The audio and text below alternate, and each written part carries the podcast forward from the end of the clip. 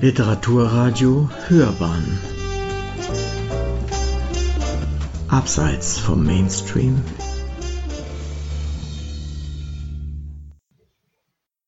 Literaturkritik.de Multidirektionales Verdrängen der Sammelband Geschichtsoptimismus und Katastrophenbewusstsein erhält die europäische Rezeptions- und Gedächtnisgeschichte des Holocaust im 20. Jahrhundert.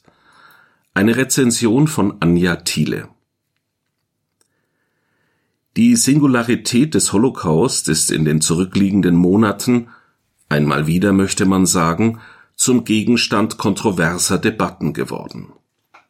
Anlass der bisweilen als Historikerstreit 2.0 bezeichneten Diskussionen waren diesmal keine Angriffe von rechter bzw. rechtskonservativer Seite wie noch in den 1980er Jahren, sondern vielmehr Thesen und Forderungen von Vertretern der sich dezidiert progressiv verstehenden Strömung des Postkolonialismus im Zentrum des Konflikts steht das postkoloniale Anliegen, die Shoah bzw. den eliminatorischen Antisemitismus der Nationalsozialisten als eine Art koloniales Projekt zu denken. Den postkolonialen Denkern zufolge stellen Kolonialverbrechen und Shoah Auswüchse ein und derselben imperialistisch-westlichen Logik dar, wobei sich die als provinziell gescholtene Auffassung von der Singularität des Holocausts als Hindernis erweist, das es zu überwinden gilt. Die vermeintlich übertriebene Rolle des Holocaust verhindere gar eine gleichberechtigte Erinnerung an kolonialistische Verbrechen und bringe jede Kritik am Staat Israel zum Schweigen. Zu Recht wurden die Thesen die sich mitunter zu verschwörungsideologisch anmutenden Behauptungen über einen deutschen Shoah-Katechismus verstiegen, scharf kritisiert. Einmal mehr explizierte eine ganze Reihe renommierter Holocaust- und NS-Forscher die spezifische Qualität und Präzedenzlosigkeit der Shoah. Zahlreiche, vor allem jüdische Intellektuelle wiesen auf die antisemitischen Untertöne der Diskussion hin. Die Auseinandersetzung mit den kolonialen Verbrechen müsse zweifellos vorangetrieben und gestärkt werden, allerdings nicht um den Preis von historischem Revisionismus und notorischer Antisemitismusverharmlosung. Einige Repliken der bekannten Holocaust-Historiker Saul Friedländer, Norbert Frey, Sibylle Steinbacher und Dan Diener sind inzwischen in dem Essaybändchen ein Verbrechen ohne Namen Anmerkungen zum neuen Streit über den Holocaust erschienen. Was in der Debatte bislang eher selten in den Blick geriet, ist die Tatsache, dass die Singularitätsthese mitnichten eine hegemoniale, seit Jahrzehnten in Stein gemeißelte Überzeugung ist.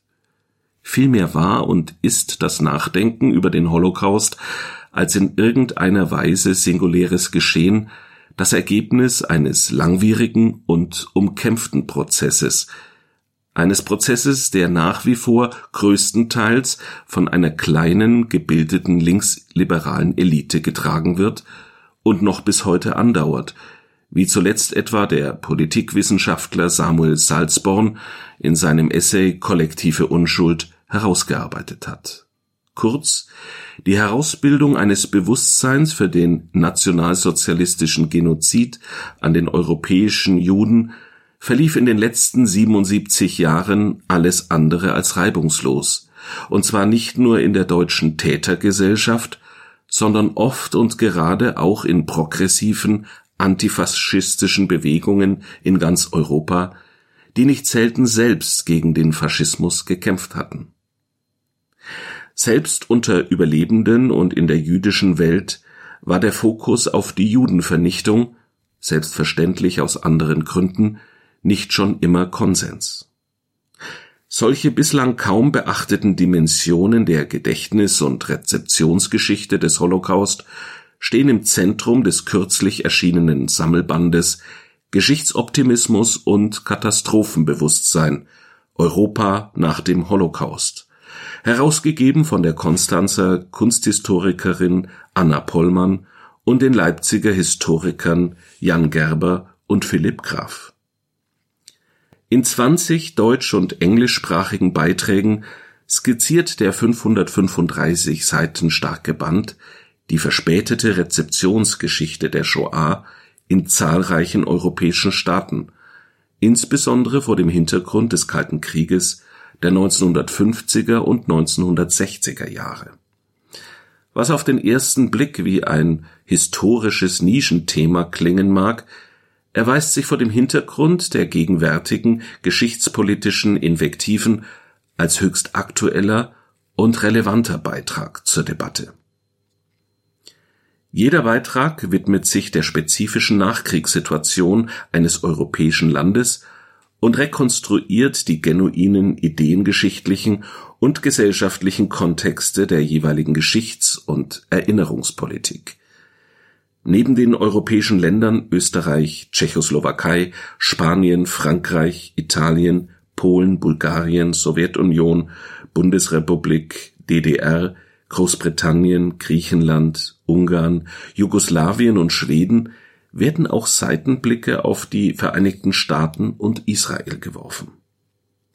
Ein Großteil der Beiträge fokussiert auf die komplizierte Geschichte des Holocaust-Gedächtnisses linker, das heißt kommunistisch-sozialistischer, antifaschistischer oder anderweitig progressiver Bewegungen und Personen, unabhängig davon, ob diese wie in den osteuropäischen Ländern staatstragend waren oder sich in den in der Opposition zur Nachkriegspolitik ihres Landes befanden.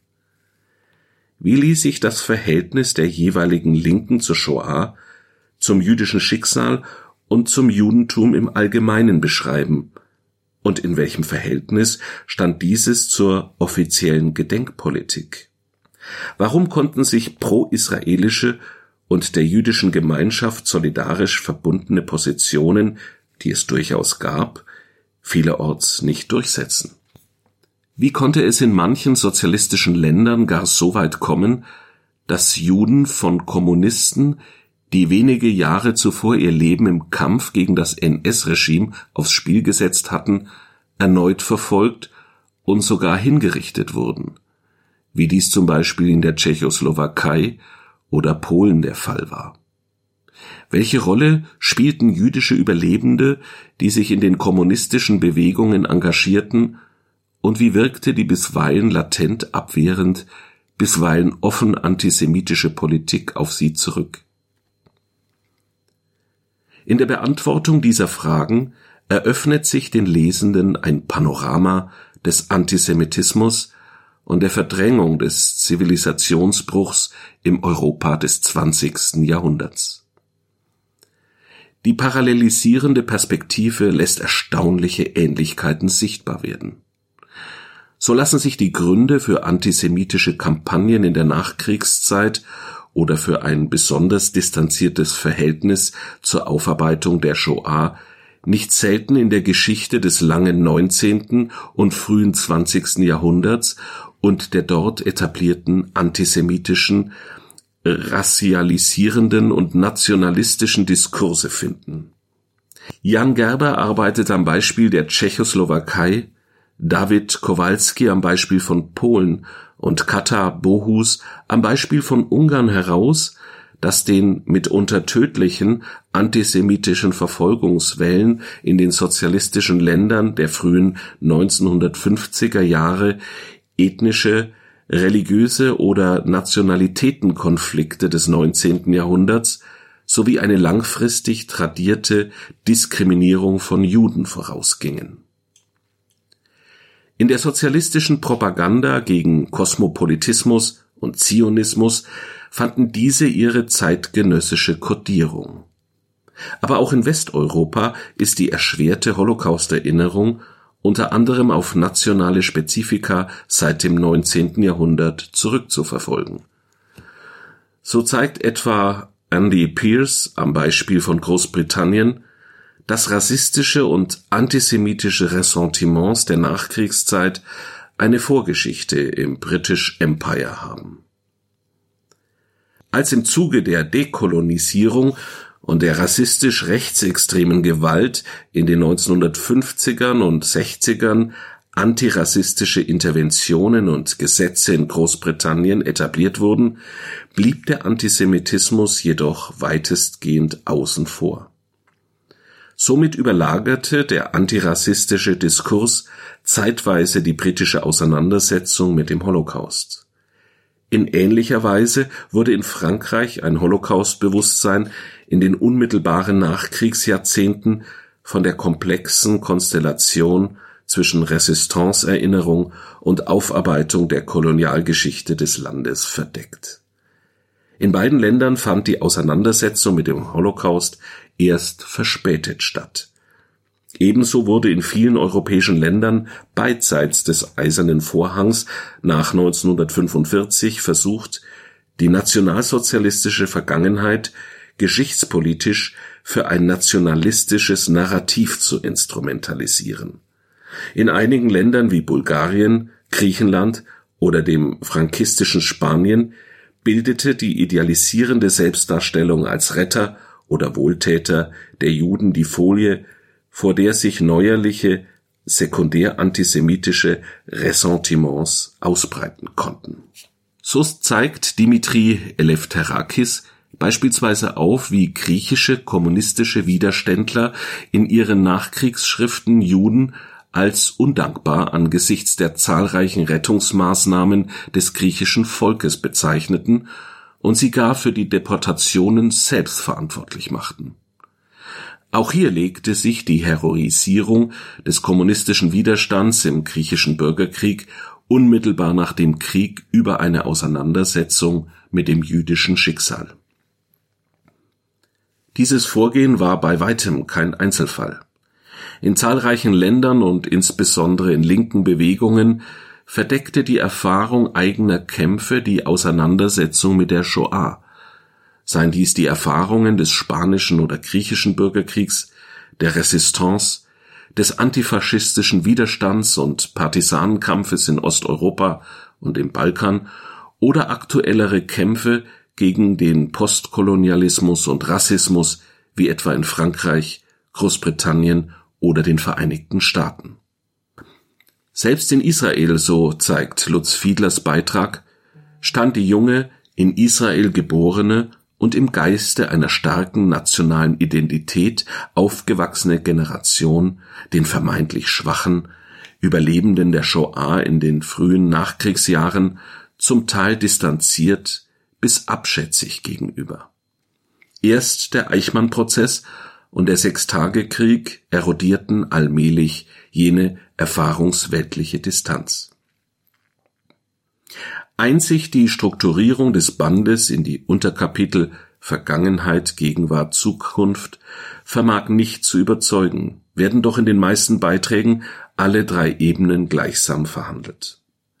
Ungeachtet dessen zeigt der Sammelband hinsichtlich aktueller geschichtspolitischer Debatten auf, dass ein Nachdenken über die Shoah auch noch etliche Jahre nach dem Zivilisationsbruch und selbst in kritisch intellektuellen, progressiven Kreisen alles andere als hegemonial war, geschweige denn, dass die Shoah über andere Verbrechen gestellt wurde oder diese gar verdeckte. Eindrucksvoll veranschaulicht wird dies nicht zuletzt in den Einzelbiografien linker progressiver Juden, die in etlichen Beiträgen nachgezeichnet werden.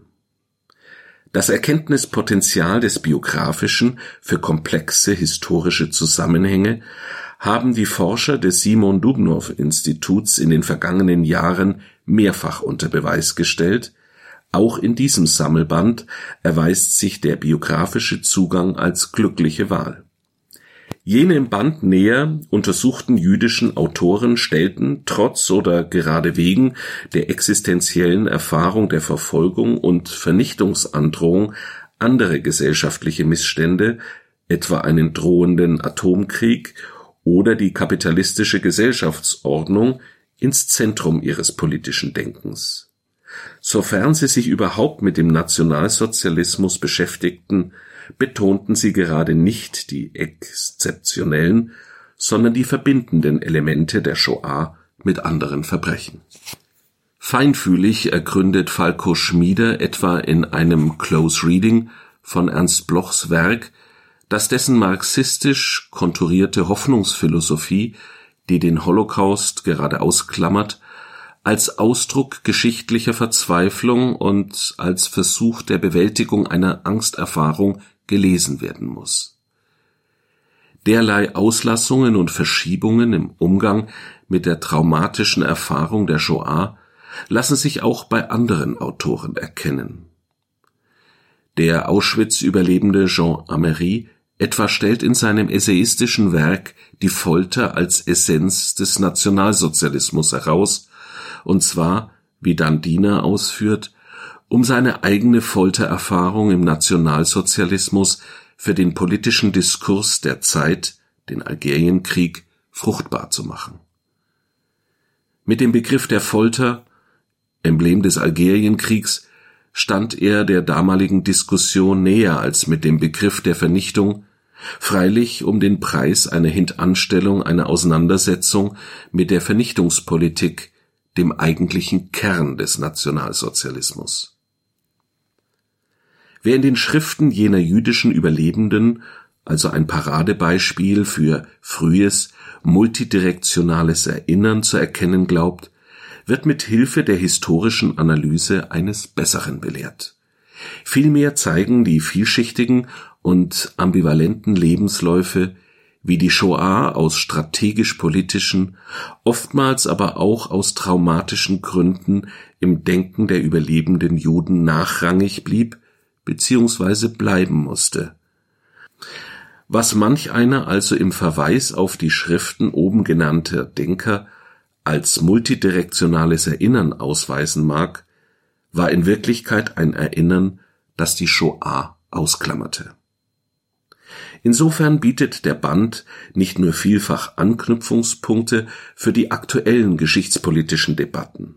Er zeigt auch, dass den blinden Flecken des heutigen Postkolonialismus in Bezug auf den Holocaust eine lange Geschichte linker antiimperialistischer Marginalisierung der Shoah vorausging, obgleich es auch Ausnahmen gab. Doch der Sammelband ist noch mehr als das. Wer sich durch die knapp 600 Seiten arbeitet, kann am Ende der Lektüre mit Recht behaupten, nicht nur eine Nachkriegs-, sondern auch eine europäische Ideen- und Gesellschaftsgeschichte der westlichen Welt des 20. Jahrhunderts gelesen zu haben. Eine Geschichte, deren übergreifende Geschichtsmuster, wie der kürzlich verstorbene Theoretiker Moische Postone abschließend auf den Punkt bringt, einschneidend vom Holocaust geprägt wurden. Sie hörten multidirektionales Verdrängen. Der Sammelband Geschichtsoptimismus und Katastrophenbewusstsein erhält die europäische Rezeptions- und Gedächtnisgeschichte des Holocaust im 20. Jahrhundert. Eine Rezension von Anja Thiele. Sprecher Matthias Pöllmann.